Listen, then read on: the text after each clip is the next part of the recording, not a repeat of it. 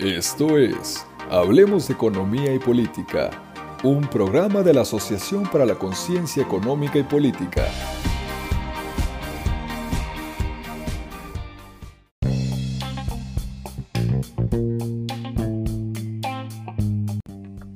Hola, les damos la más cordial bienvenida a este nuevo episodio de nuestro podcast Hablemos de Economía y Política.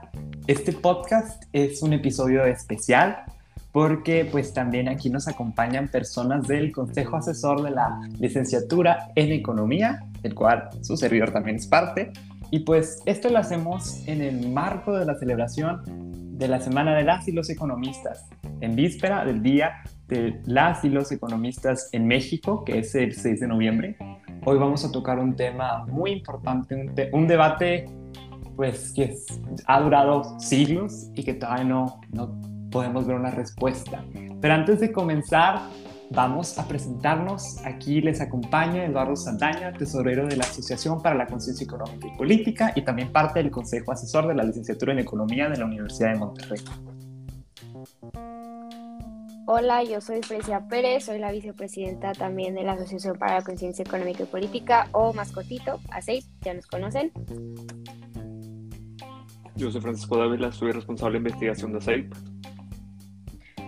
Yo soy Vania Vigorito, soy miembro del Consejo Asesor y muchas gracias por dejar participarnos en este podcast.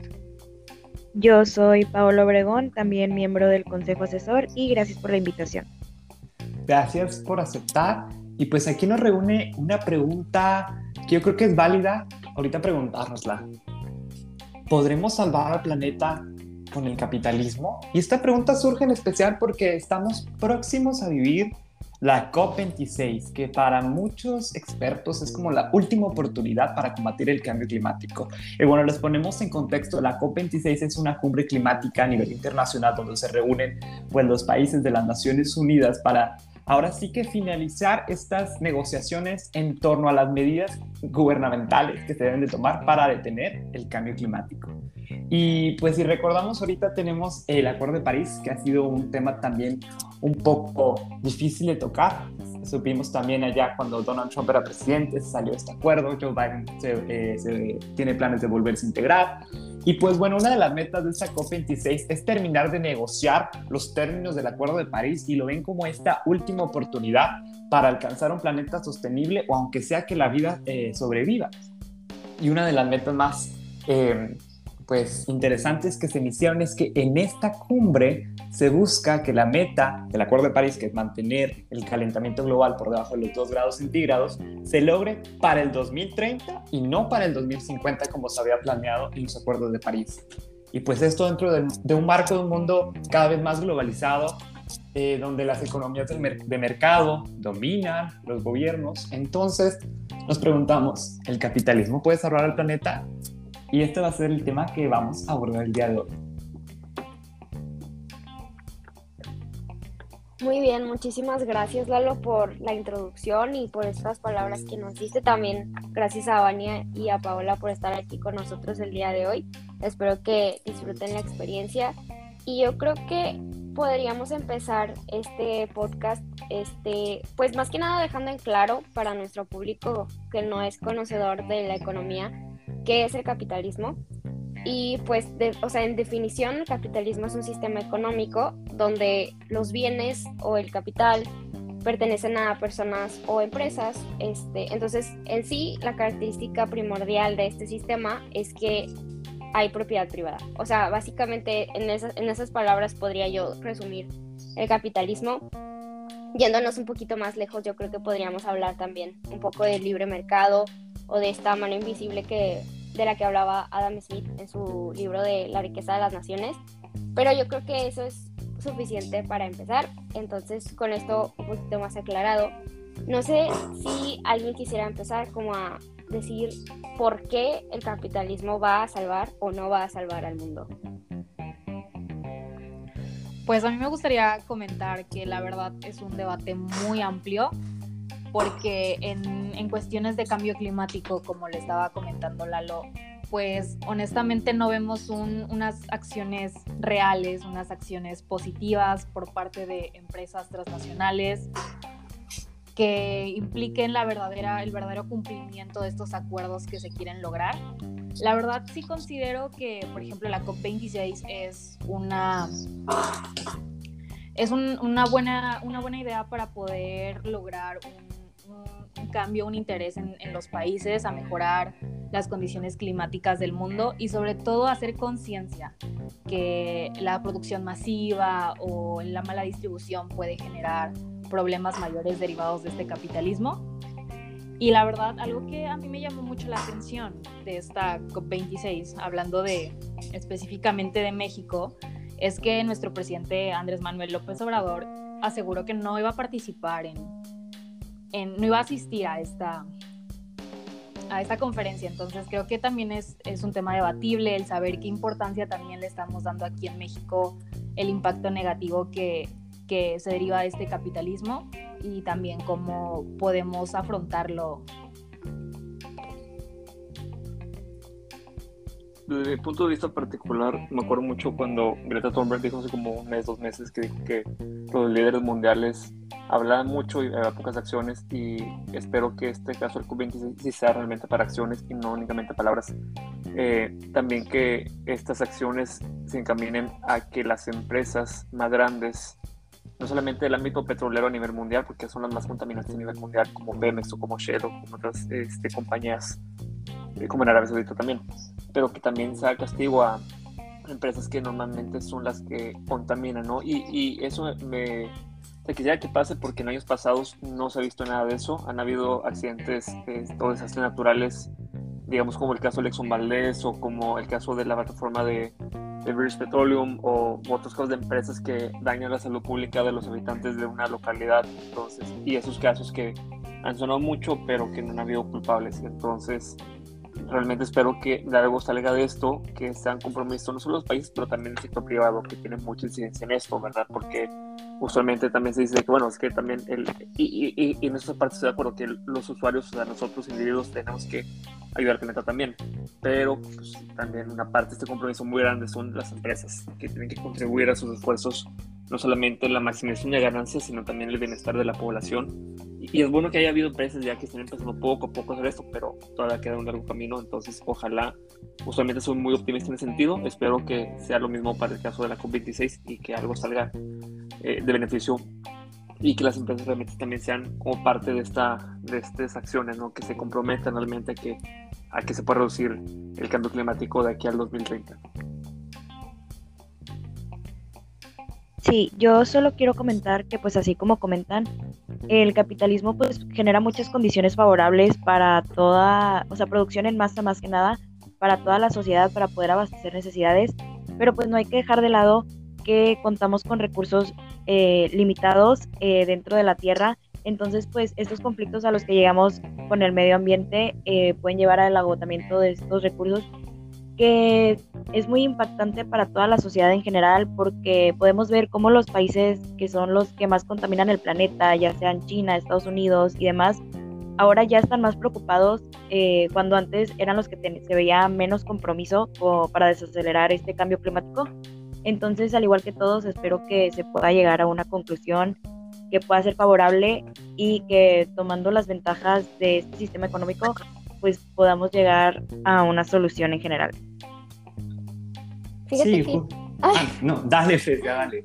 Ay, es rápido, súper rápido. Es que me gustó mucho lo que dijo Paola, porque precisamente, o sea, en la historia del capitalismo, o sea, e, el capitalismo en sí expandió dramáticamente, pues, la industrialización, impulsó el desarrollo económico, el crecimiento, pero creo que no, o sea, nunca se pararon como a establecer en sí los, o sea, el impacto que tendría en el medio ambiente, el impacto que tendría en el bienestar social, porque son, las, son los factores más preocupantes ahorita que ha impactado el capitalismo.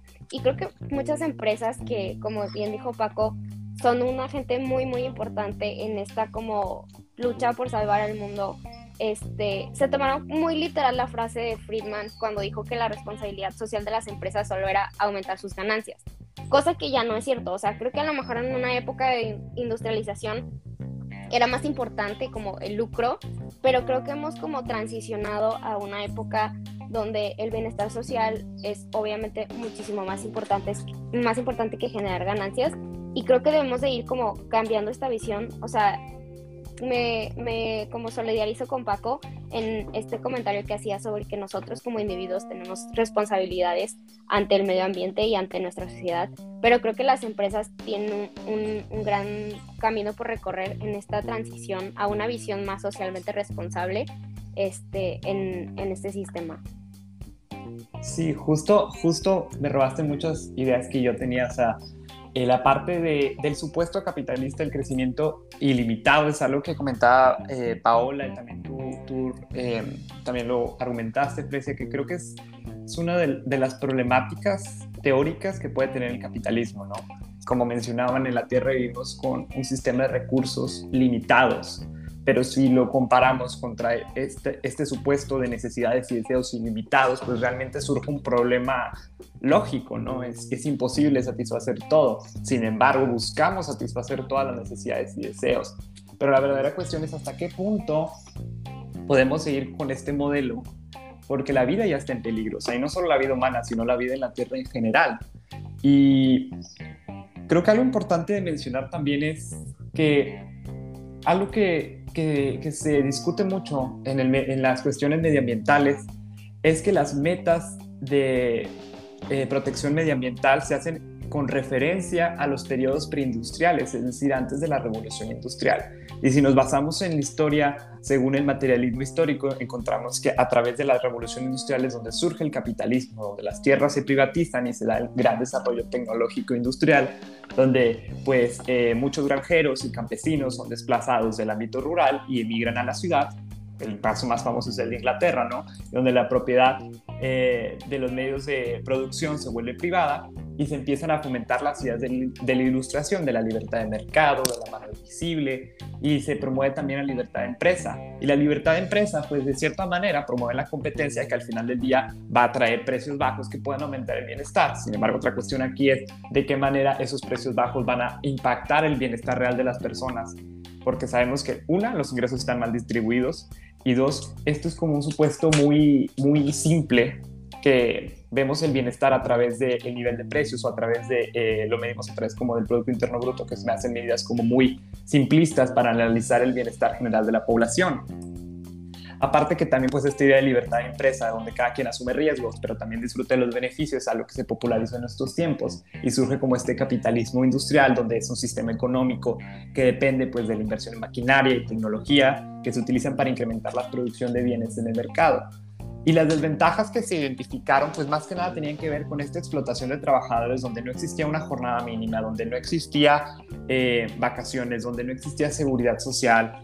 Y se asumía parte eh, bajo las diferentes teorías económicas, que las personas eran como unos homos económicos, ¿no? que eran seres racionales que siempre pensaban todas las decisiones y que tomaban la mejor decisión en el ámbito económico. Y de cierta manera yo creo que esa, ese supuesto eh, lo hemos comprobado en diferentes eh, realidades del mundo, en diferentes eventos históricos, que no es cierto y creer que las personas somos seres racionales siempre y que tomamos decisiones económicas racionales, siento que es un supuesto capitalista muy simplista también, que, eh, que puede eh, ayudar a promover como, esta, eh, como este sistema inestable, ¿no? Y hablando de esto como del, del, ser racional, creo que es algo importante de considerar porque trae muchas desventajas, tanto teóricas como prácticas, a la hora de analizar el capitalismo.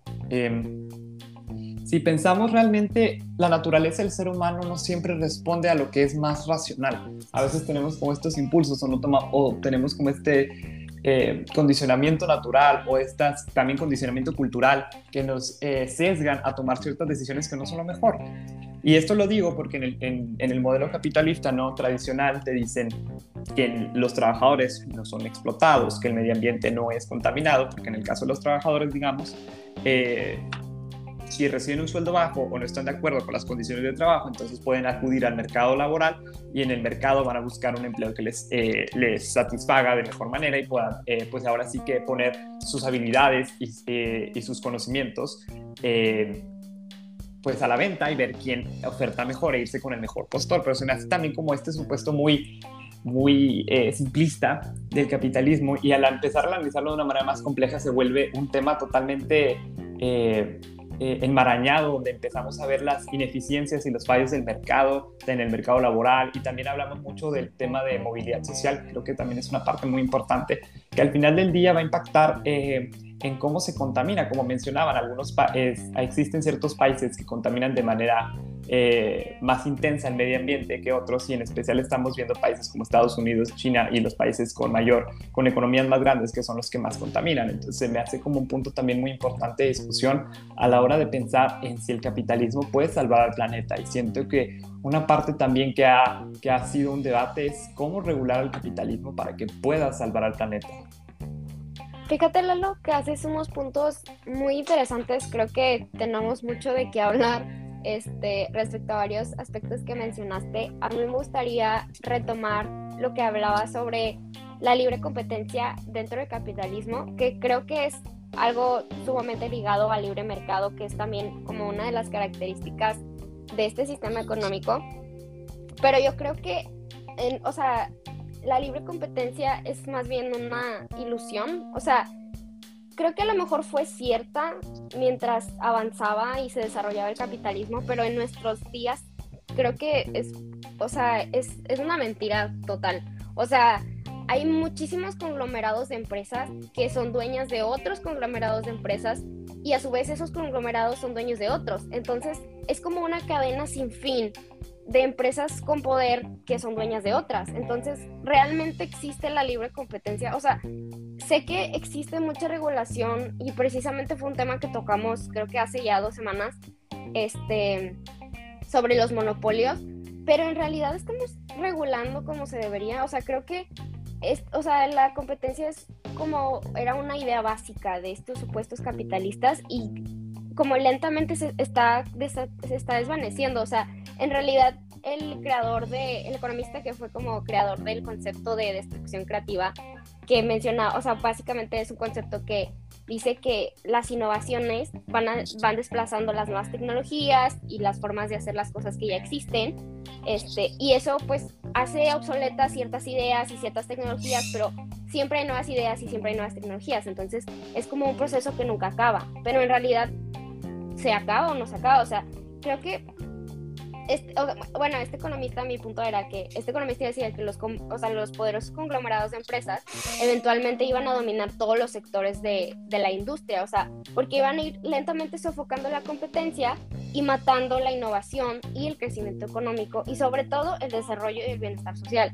Y yo creo que es algo que ha sucedido, o sea, las empresas, las multinacionales, las transnacionales, se han ido apoderando lentamente del sistema y, pues, como decía Paco, juegan un papel sumamente importante en, esta, como, en este intento de salvar el mundo, pero no están asumiendo su responsabilidad. O sea, las empresas, los multimillonarios en el mundo ganan, o sea, tienen la riqueza del 60% de la población total del planeta.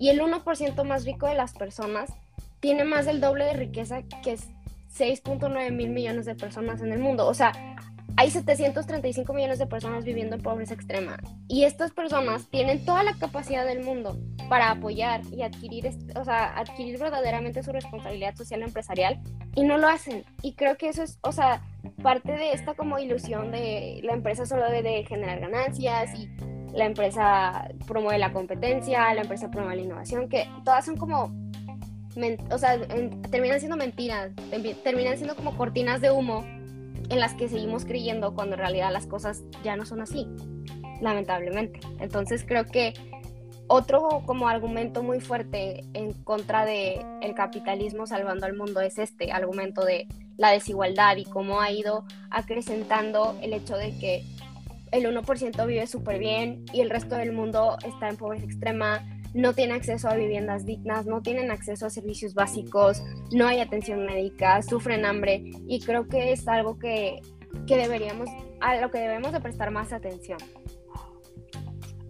Sí, de hecho a mí se me hace muy interesante lo que dice Fresia sobre esta libre competencia o esta falsa, esta falsa libre competencia ya que esto a nosotros como consumidores nos afecta mucho en el tema de, la innovación, de la creatividad, de la calidad de los bienes y servicios que recibimos, porque al fin de cuentas, si todo está en manos de los grandes, no se van a esforzar por mejorar o tratar de darnos mejores servicios y mejores productos a la gente que los consume.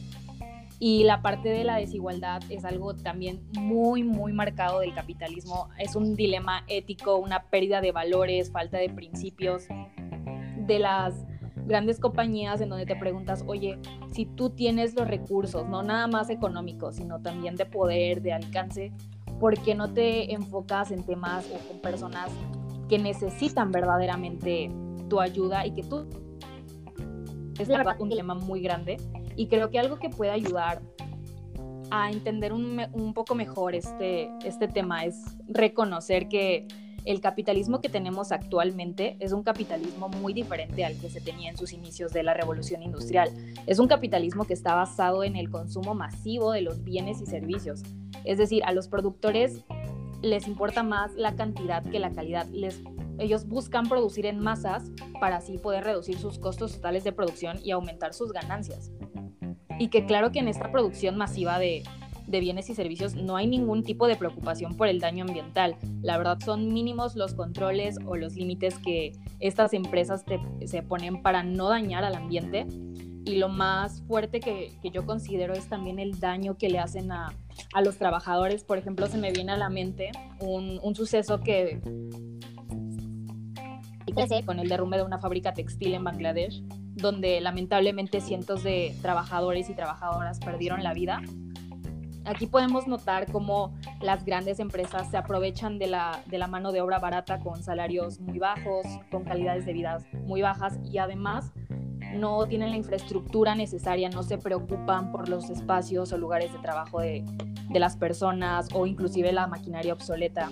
Entonces tenemos un reflejo muy grande en en que el capitalismo ha sido un, principal impulsador de la desigualdad, no nada más económica, sino también de clase social que existe en el mundo.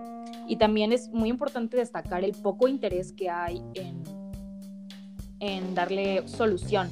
Como bien dijo Francisco, hay que o sea, sabemos que si hay un interés porque asisten a este tipo de comités o, o, asisten a conferencias o se comprometen a hacer varias acciones a favor de estas problemáticas, pero hay una diferencia muy grande entre el decir y el hacer. A veces creo que nada más este tipo de soluciones que proponen se quedan en el papel y al momento de implementarlos es cuando, cuando no vemos una, una verdadera acción. Entonces, Aquí podemos ver cómo este bienestar que, genera el capitalismo nada más se produce en pequeños sectores de élite mundial. La verdad es un grupo muy, muy pequeño que recibe estos beneficios y sin duda es muy triste saber este, cómo sí se puede dar una mejor solución al problema, inclusive erradicarlo, pero porque sí se tienen los medios, sí se tienen los recursos, pero no se tiene como la intención o el motivo para poder realizarlos estoy de acuerdo contigo, sobre todo la parte que mencionas de la desigualdad social y económica. Y algo que había notado leyendo a Piketty es que en sí hubo una época donde el capitalismo incluso fue bueno, entre comillas bueno, porque, bueno, o se piensa que fue bueno, pero hay muchos factores detrás de eso, ¿no? En los Estados Unidos, en la década de los 20 y los 30, había mucha desigualdad económica. Y a partir de los 30 empieza como a reducirse esa desigualdad en términos de cuánto acumula riqueza el 10% más alto del país. Entonces empezó a bajar la desigualdad a partir de la Primera Guerra Mundial, a partir de la Gran Depresión, a partir de la Segunda Guerra Mundial y a partir del resto del bienestar. Una época de unos 40 años que para muchos de Estados Unidos fue como una época dorada porque la clase media aumentaba y la desigualdad económica no era tan alta.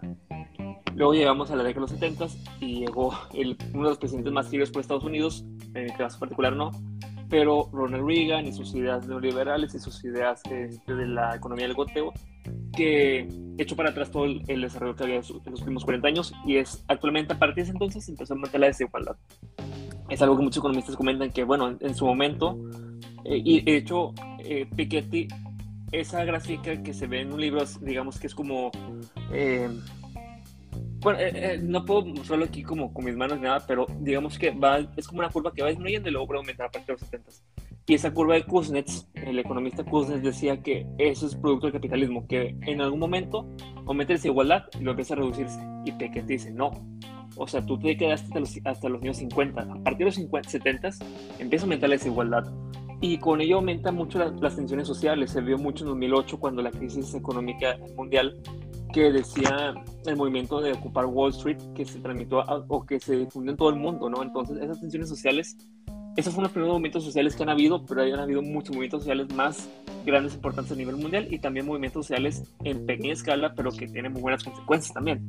Eh, eh, por ejemplo, en un caso muy reciente aquí en México, fue que eh, fue una parte como de los sindicatos, así, pero en la planta de, de, de General Motors de Sinaloa, Guanajuato, decidieron cambiar o decidieron hacer votaciones para eliminar el sindicato que ellos tenían en búsqueda de mayor este, bienestar social. Entonces, son pequeños movimientos que tal vez no se conocen mucho, pero funcionan. Entonces, es el papel o la relevancia del actuar social o del actuar político de los ciudadanos para poder revertir eso. Es a partir de cómo se puede empezar a arreglar esto. Bueno, no arreglar, pero que se den a conocer estos problemas. Entonces, yo creo que es muy importante sacar que, que el capitalismo pues, va a crear en un momento tensión social o, o que se puede, esa tensión social de reconocer que hay un problema se puede llevar o puede, si no se corrige, puede acabar en revoluciones, en guerras, en conflictos civiles. Entonces, antes de llegar a ese momento, yo creo que hay que empezar como a, al actuar, pues.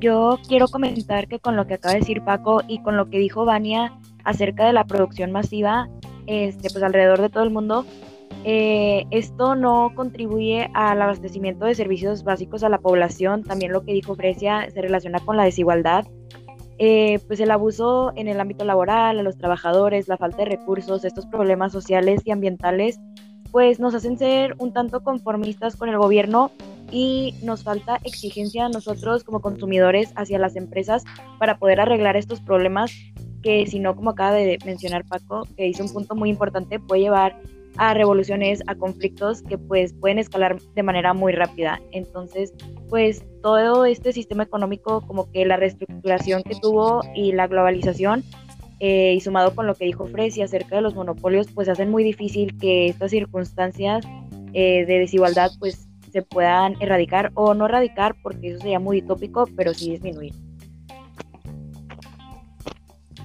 Sí, justamente tenemos como diferentes marcos de donde podemos partir para este tema como de regular o de apuntar hacia, un, hacia una economía eh, que sea sostenible. O sea, a mí, a mí en lo personal me gusta mucho referirme a la Agenda 2030 como un marco eh, teórico que nos permita comprender los diferentes esfuerzos globales para poder eh, regular la actividad gubernamental y empresarial de tal manera que todo se alinee hacia estas metas medioambientales, sociales y económicas.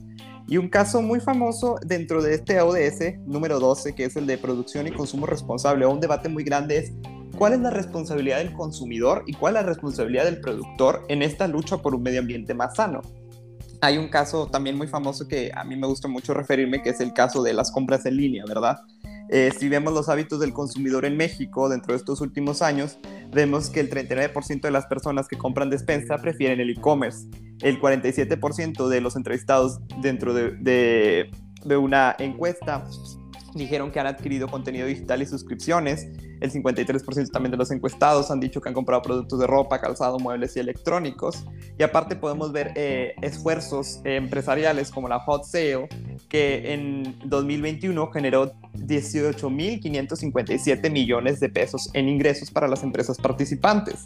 Y en el caso específico, una empresa que pues destaca dentro de las compras en línea, que es uno de, de, los fenómenos económicos que hemos visto, en, eh, que han aumentado en especial debido a la pandemia, pues es el de Amazon, ¿no?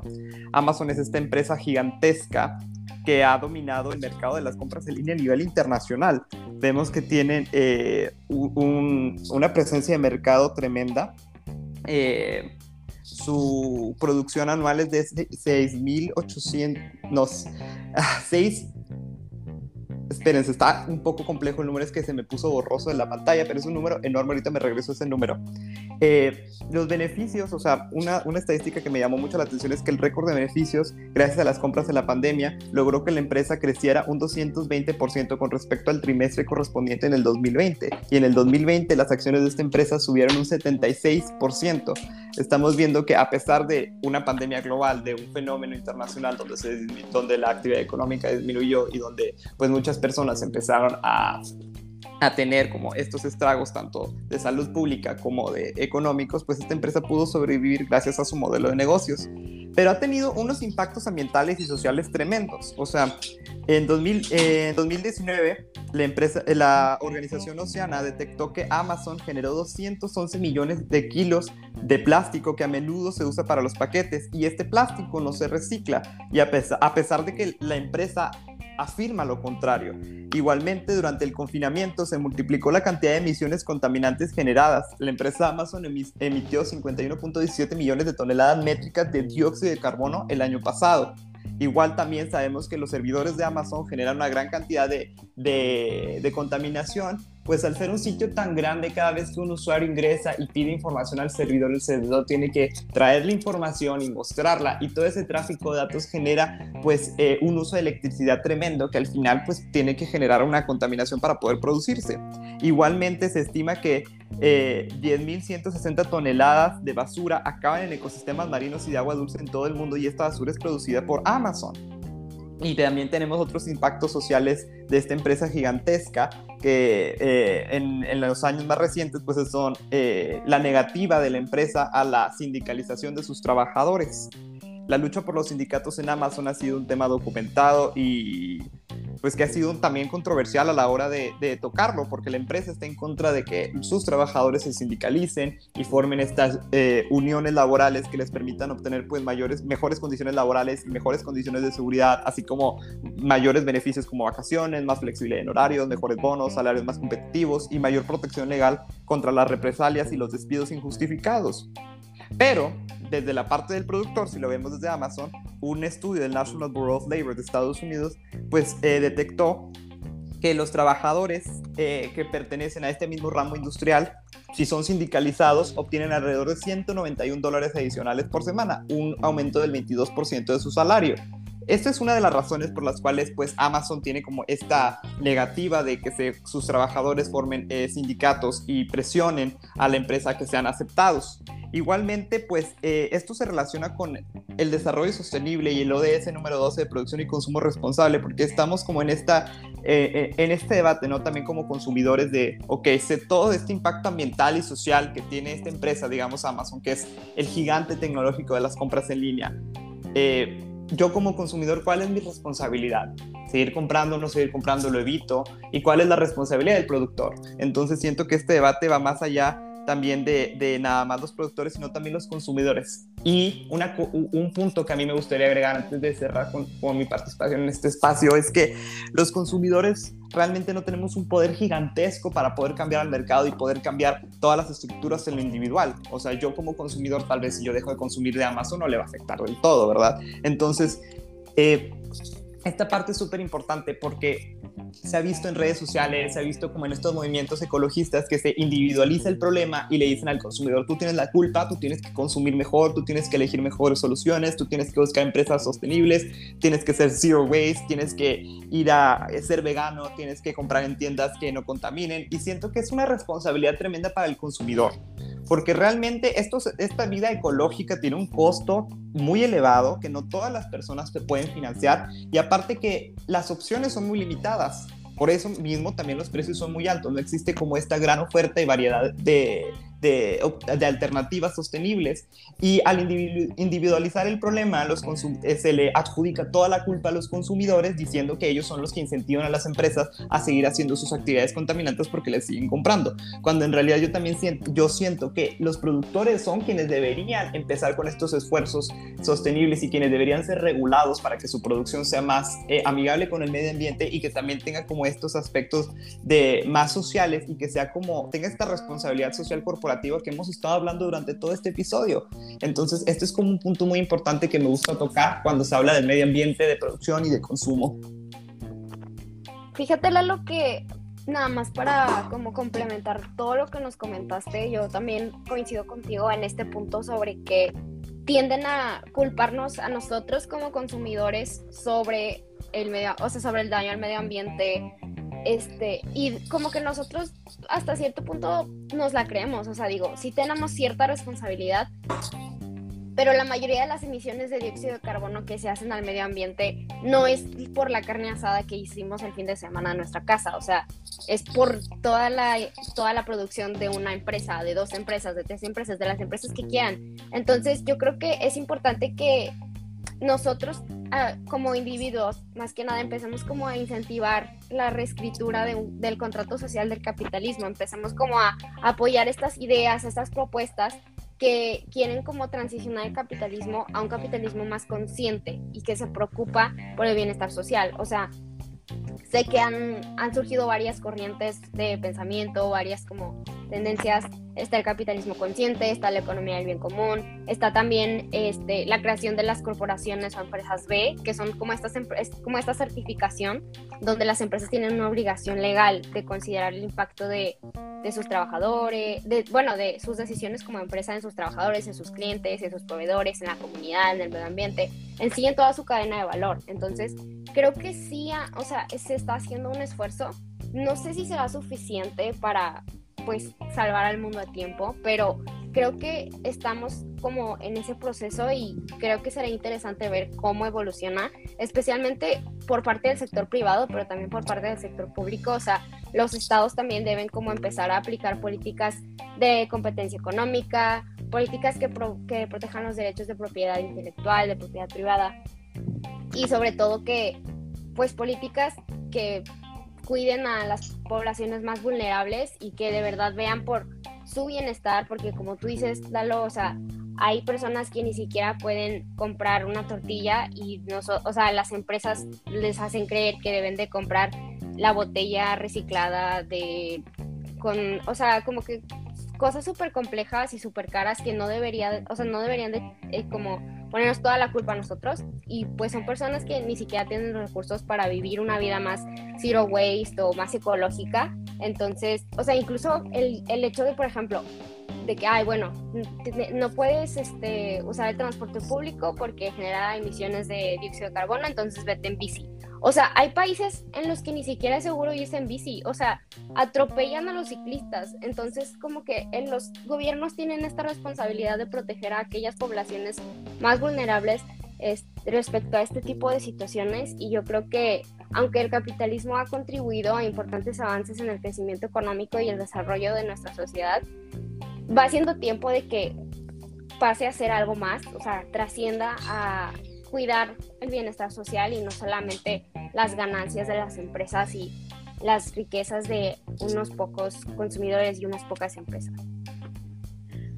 Este, tomando un poco sobre lo que Lalo estaba hablando en el tema de Amazon, la verdad es necesario conocer que antes en, en épocas de prepandemia tenían una alta rotación de personal, aproximadamente 150% anual. Es decir, hacían cambios laborales completos cada ocho meses. Es una rotación muy alta. Pero ¿por qué sucede esto? O sea, ¿es, ¿es acaso el empleo ya no se está considerando como un factor importante para la demanda efectiva? Solamente se considera como un costo de producción más. Y hay que recordar que estos costos de producción, todos los productores buscan disminuirlos al máximo. O sea, estamos viendo que a toda costa buscan reducir costos de producción y el trabajador se le considera como un costo de producción, estos mismos productores van a buscar que se reduzcan al, más, al máximo, van a, buscar que los salarios se reduzcan lo más posible. Y algo que mencionó ahorita Frecia fue que es, cierto que el, capitalismo nos ha traído mejores, mejoras en, tecnologías, en avances en la ciencia, como en cuestiones de salud, por ejemplo, curas de nuevas enfermedades, que sí son aspectos positivos. Hay que recordar que estas mejoras tecnológicas no siempre van orientadas hacia la mejor manera. Por ejemplo, una investigación que realizó el Instituto de Investigaciones de la UNAM en el 2018 determinó que el 63% del empleo total en México y el 64.5% del empleo en el sector manufacturero estaba en riesgo de ser automatizado en el futuro. O sea, estas nuevas tecnologías que se están derivando de este capitalismo se están orientando a sustituir el trabajo de las personas y que claro, para los grandes productores o los dueños de las empresas esto les beneficia mucho porque claro, se ahorran muchos costos de producción en cuestiones de salarios, pero ¿dónde queda esa ética o, ese, o esa validación de, de los derechos humanos en donde te pones a pensar en que cuántas personas dependen del salario de una persona, hay desestabilidad económica para la persona, familiar hasta cierto punto. Y creo que la verdad estos datos sí hacen replantearse a qué orientación o a qué dirección están hechas estas mejores tecnológicas que está produciendo el capitalismo. Y, también exigir eh, mejores condiciones en, cuestión laboral, ya que sabemos que pues muchos de los empleados no nada más reciben pocos eh, salarios, sino que también a veces la infraestructura o, los lugares en los que laboran no siempre son los mejores. Entonces creo que sí es un, un tema importante a considerar en cómo se ve al, al trabajador y también hacia dónde están orientadas estas nuevas tecnologías y estos nuevos avances que hay en la ciencia como aterrizando muchas ideas y estamos ya en la parte final. La verdad es que es un tema, pues como se ha comentado, muy complejo. Es, tiene muchas vertientes, muchos este, puntos de vista y muchas, muchas problemáticas, pero hay muchas soluciones. Creo que, creo que hemos como aquí empezado a comentar, o sea, no solamente una parte como en la parte de lo individual, sino también lo colectivo, las empresas, el gobierno. Eh, es sin duda un tema que es muy preocupante. Yo soy optimista en que sí se va a poder lograr algo, pero no creo que en el futuro muy cercano, sí va a tomar mucho tiempo, se va a tomar muchos años, pero creo que es positivo que se empiece a visualizar este problema y lo que estamos haciendo en este episodio es eso, ¿no? Como dar o alimentar esta necesidad de acción por parte de los que nos escuchan, ¿no? Es importante que, de, obviamente, sí, es necesario el, actuar del gobierno y del sector privado, pero cuando no lo hay, pues yo creo que como ciudadanía tenemos que empezar a responder, empezar a hacer el llamado. Eh, creo que lo veo muy positivo que en el futuro quienes estudiamos economía, ciencias políticas o relaciones internacionales o otras ramas que no solamente tienen que ver con ciencias sociales, podremos lograr algo y podemos hacer algo este, en pro de la sociedad y el medio ambiente. Eh, yo veo también muy preocupante, igualmente el alza de los multimillonarios, este, espero que se pueda lograr algo en ese sentido.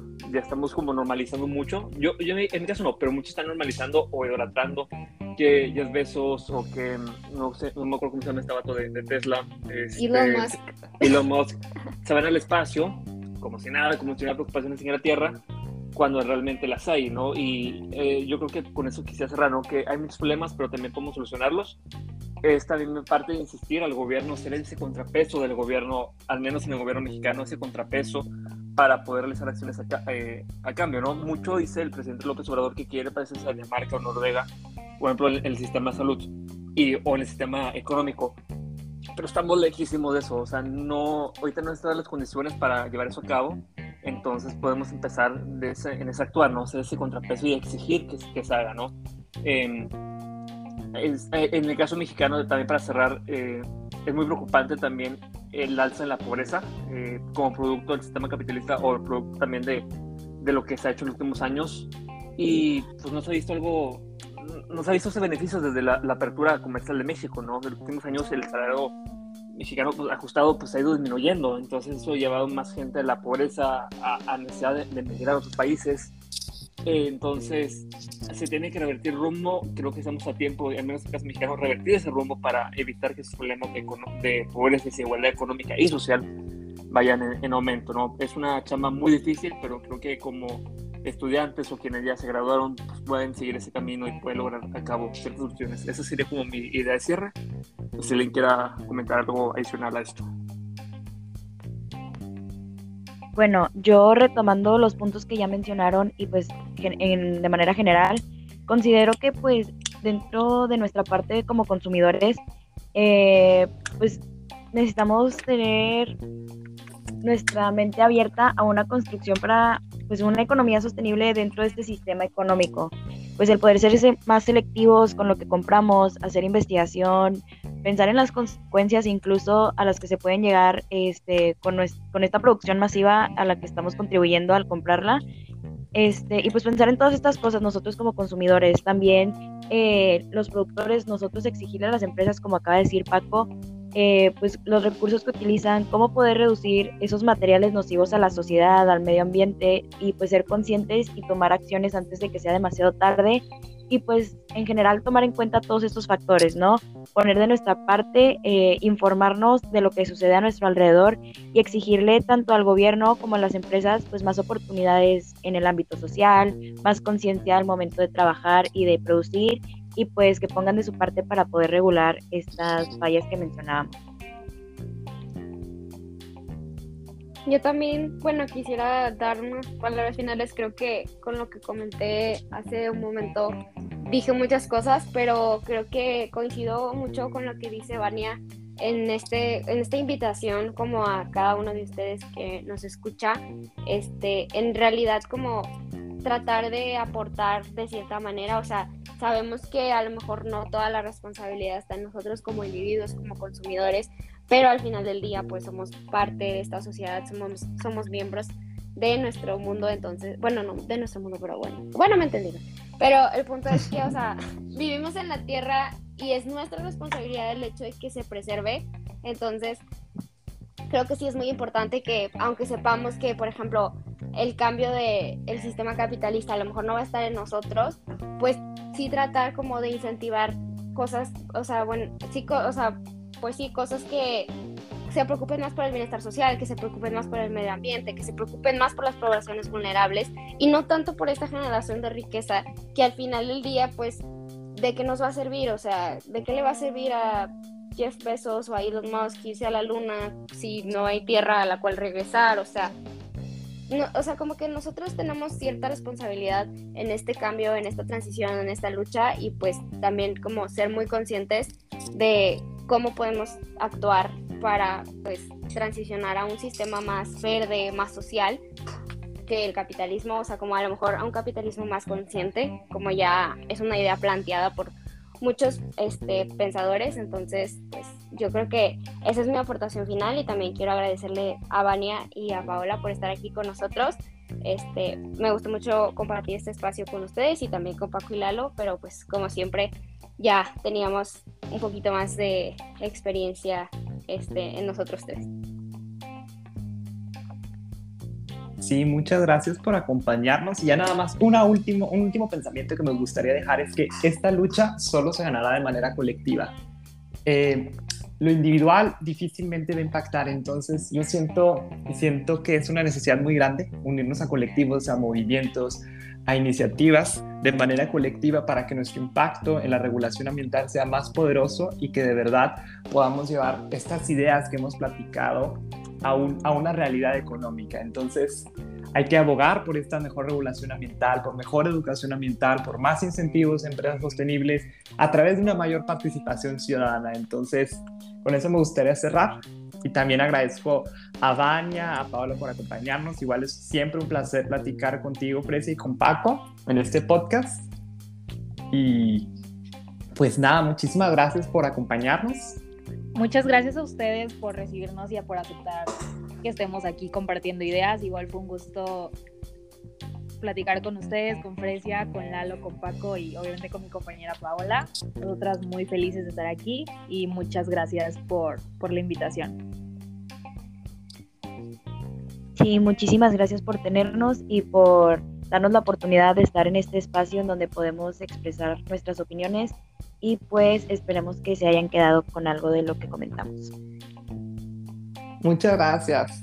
Pues, gracias. ¿Ustedes qué piensan? ¿El capitalismo va a salvar al mundo? ¿Quienes nos escuchan? ¿Qué piensan? Reflexionen.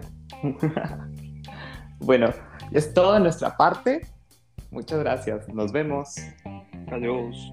Adiós. Bye. Gracias.